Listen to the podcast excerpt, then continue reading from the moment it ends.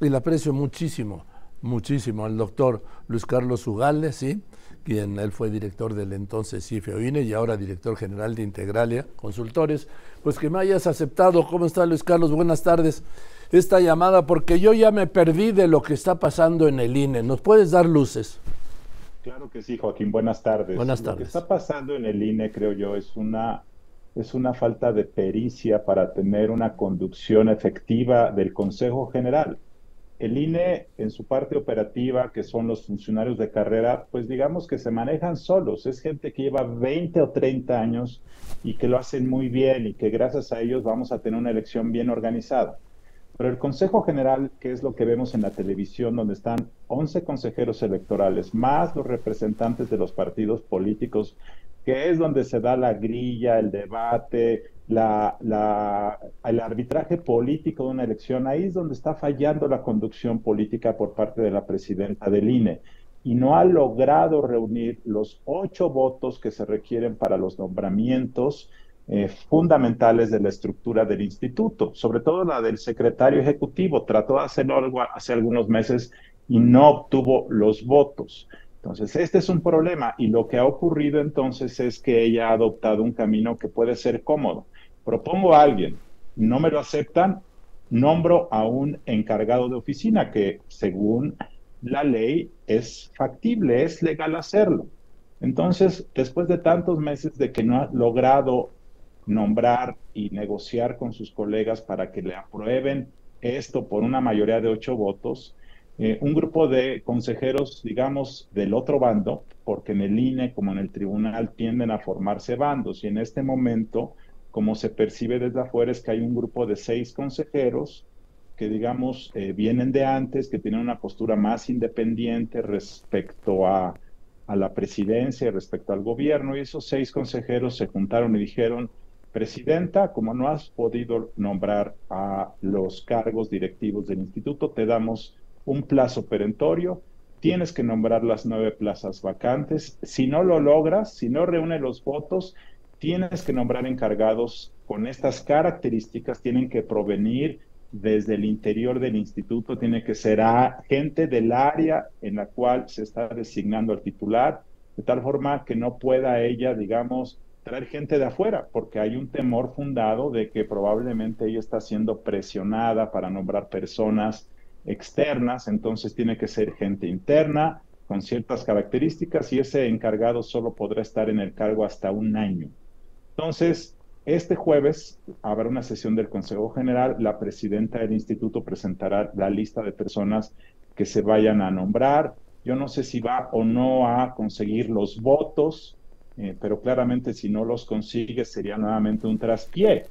Eh, y eso es lo que ocurrirá. Si no los logra, tendrá que nombrar a encargados de oficina bajo estas características que te acabo de comentar. Y eso es básicamente lo que se discutió.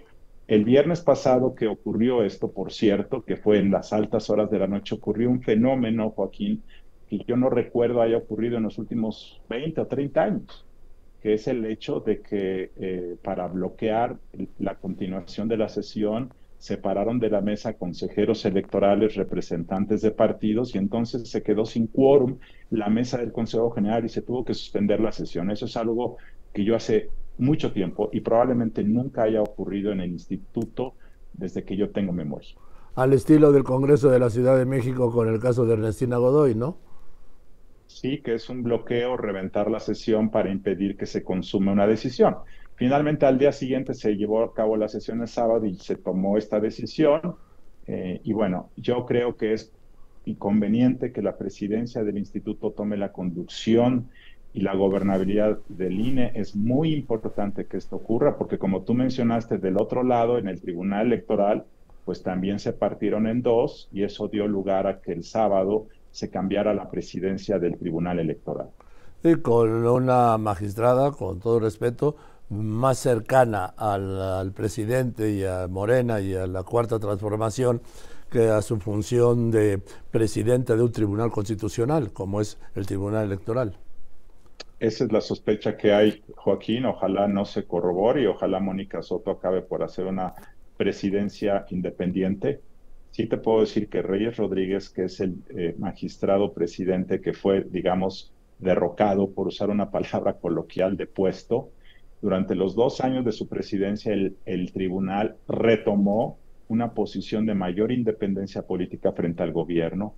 Previo a Reyes Rodríguez, que es el que se acaba de ir, hubo un presidente que se llamó José Luis Vargas, que en mi opinión tomó una postura oficialista de complacencia con el gobierno. Esa fue la razón por la que sus colegas lo depusieron a él hace dos años, afortunadamente. Y creo que bajo Reyes Rodríguez el tribunal adoptó una postura de legalidad, simple y llanamente. Como lo derrocaron a Reyes Rodríguez ahora, pues el temor obvio y natural es que se piense que se trata de un intento de captura del Tribunal Electoral para que no actúe con independencia. Ojalá me equivoque y ojalá el tribunal se haya tratado de un pleito interno, pero que no afecte su independencia. Pero tenemos siempre que actuar con sospecha, porque es la mejor manera de someter al escrutinio a las instituciones electorales. Sí, vamos, esto es más que sospecha, pues ahí hay datos documentados en donde tres de los cinco magistrados que quedan, sí, lo quitaron y pusieron a Mónica Soto, eso así de claro, ¿sí? Así es, así es. Y debo decir que desafortunadamente es el, es el quinto presidente del Tribunal Electoral en apenas eh, seis, siete años. Ha habido una enorme inestabilidad interna eh, y es muy desafortunado esto que está ocurriendo porque estamos a menos de seis meses de la elección. Y curiosamente, hoy en la mañana, eh, yo creo que si alguien tuviera que tener preocupación de lo que está pasando en las instituciones electorales, debiese ser la oposición y desde mi perspectiva es la oposición la que debe estar exigiendo más transparencia, más legalidad de las autoridades. Y hoy en la mañana López Obrador en su mañanera dijo que él sospechaba de las autoridades electorales. Entonces es como el mundo al revés. Yo creo que la oposición es la que está preocupada por esto que está ocurriendo, pero el gobierno es el que más se queja de esta situación. Sí, es el que más se queja de esta situación porque quisiera el control total. Así es. Digo, y así lo ha dicho el presidente. Hoy dijo que desconfía. Fíjate, el presidente de la República, cinco meses y medio de las elecciones del 2 de junio, declara que desconfía de la autoridad electoral, desconfía del INE, porque lo obligaron a quitar un llamado que hizo a votar, violando la ley además, y desconfía del Tribunal Electoral por cosas que hizo, como la destitución del, del primer candidato de Morena al gobierno de Michoacán. Así es. El tema, el tema nodal que hay que cuidar es el piso disparejo. Ese es el tema. Yo creo que la parte logística de la instalación de casillas se va a hacer bien y se van a contar bien los votos, pero el piso disparejo.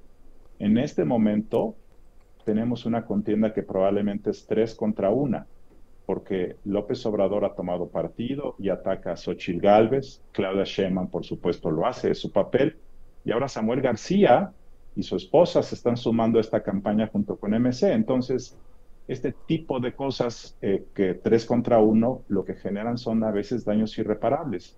Las encuestas muestran que la candidata del Frente Amplio por México le han subido mucho los negativos y en parte ha sido porque López Obrador se ha metido de forma ilegal a la campaña y las autoridades electorales han sido incapaces, en parte porque las atribuciones que tienen son limitadas para ponerle un freno. Si no le ponen un freno, eh, el juego va a ser tres contra uno y de esa manera, pues es imposible que el resultado al final del, del partido sea un resultado que sea aceptable para las partes. Ese es el tema. E incluso yo te diría, a la persona que más le convendría que hubiese orden en las instituciones electorales, es a la persona que va como puntera en las encuestas, al menos al día de hoy, que es Xochitl Gálvez, la candidata oficial estaría en su mejor interés propiciar que haya estabilidad, que no se empiece a manchar el proceso eh, para bien de todos. O sea, a que más le interesaría sería Claudia. Pues claro, porque si las encuestas al menos hoy muestran que tiene una ventaja y esa ventaja se mantiene, no sabemos si se va a mantener, puede cambiar, pero bueno, pues es la persona que debería decir, si yo puedo ganar, pues ojalá que las autoridades electorales se mantengan en un buen funcionamiento para no manchar lo que podría ser mi triunfo. Esa es mi manera de ver las cosas. Lo que pasa es que, doctor Ugalde, hay un factor que se llama López Obrador y se llama, es más, presidente Andrés Manuel López Obrador, que se ha convertido en el factor central de las campañas, para mí. Totalmente, él es el que está poniendo los términos del debate, ya el término del debate de la elección del próximo año y además el tema más importante para el futuro del país se llama el futuro de la Suprema Corte. Y ese es el tema que López Obrador va a manejar. Creo que está sometiendo de manera, eh, de manera desafortunada a la candidata de su partido porque él está monopolizando la conversación y eso le impide a su candidata darse a conocer. Eh, y por cierto, debo además recordar eh, esta estrategia de que desconfío de las autoridades electorales que hoy dijo en la mañana el presidente yo recuerdo que lo decía desde 2005, yo era el presidente entonces del IFE y siempre decía, no confío en el IFE, no confío en el IFE.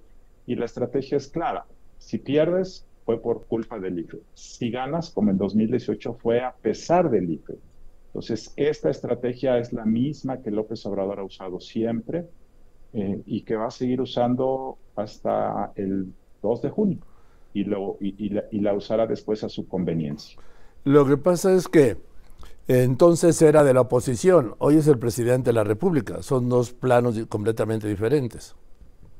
Pero él juega siempre como opositor, esto es importante, es parte de la magia populista. Aunque seas presidente, jefe de Estado, aunque tenga las Fuerzas Armadas a tu mando, dices que eres opositor de los verdaderos poderes fácticos que hay que derrumbar, porque si no sigues platicando esa historia, se acaba el relato del líder populista que tiene que derribar a los malvados. Entonces, es candidato, es, eh, perdón, es presidente, eh, tiene los recursos del Estado y sigue diciendo que no confía en las autoridades electorales cuando, eh, pues si alguien han beneficiado de forma indirecta es al oficialismo. Pero él mantendrá siempre, como lo hace Trump en Estados Unidos, la idea de que ellos son opositores aunque tengan el poder político. Y dime, ¿y esto limita muchísimo el discurso de Claudia Sheinbaum? que la reduce a repetir lo que dice el presidente de la República. No estoy diciendo que rompa con él, ni que, no, es el, está limitada a, pues hablar, cuando, desde que se abre el segundo piso de una, una cuarta transformación, que yo todavía no veo el primer piso pavimentado, pero ellos están anunciando la construcción del segundo, como si fuera el periférico, eh, esto para mí la limita y no nos deja saber o conocerla bien a bien. Yo creo que eso es correcto, Joaquín. No sabemos quién es Claudia porque se ha tenido que mimetizar con el presidente y porque el presidente sigue acaparando reflectores, poniendo sobre la mesa una agenda muy radical.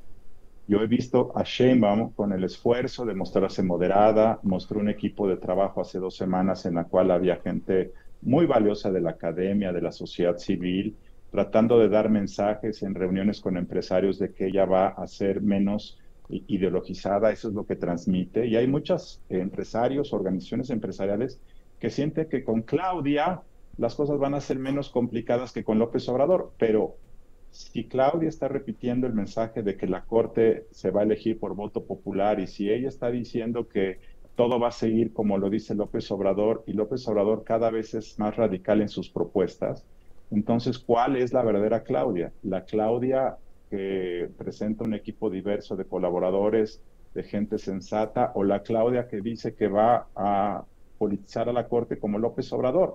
¿Cuál de esas dos? Porque, ojo, si López Obrador tiene los votos, van a reformar la Corte. Y si la Corte cae, como la conocemos, a pesar de sus deficiencias, entonces este país se va a quedar sin una protección de última instancia que al final del día va a afectar a empresas, va a afectar a inversionistas, va a afectar a personas. A todos los mexicanos. Hay una ventanilla, hay una ventanilla hoy que te defiende en última instancia con toda la corrupción que hay en el Poder Judicial, pero ahí está. Si eso se cae, entonces eh, vamos a tener una economía de libre mercado, entre comillas, y vamos a tener un gobierno autoritario, una economía autoritaria. Y este tema es un tema que a la larga afecta a todos. Es muy preocupante porque parece que fuera una cosa de campaña, pero no, no es de campaña, es real. Eh, y ese yo creo que es el tema nodal de la elección de 2024. Por eso creo que más importante que la persona presidenta del país, que lo es, eh, la elección del Congreso se está convirtiendo en el tema nodal del próximo año. Coincido totalmente, porque está en el proyecto del presidente López Obrador incluso de promulgar una nueva constitución. Así es. Pues Luis Carlos, te aprecio mucho que nos hayas dado luces sobre, bueno, originalmente era sobre lo que pasa en el INE, pero en los, en todo el escenario de la política. Te mando un saludo. Gracias, Joaquín. Buenas tardes. Estoy muy bien, es Luis Carlos Ugalde, sí, expresidente del IFE, del entonces Instituto Federal Electoral.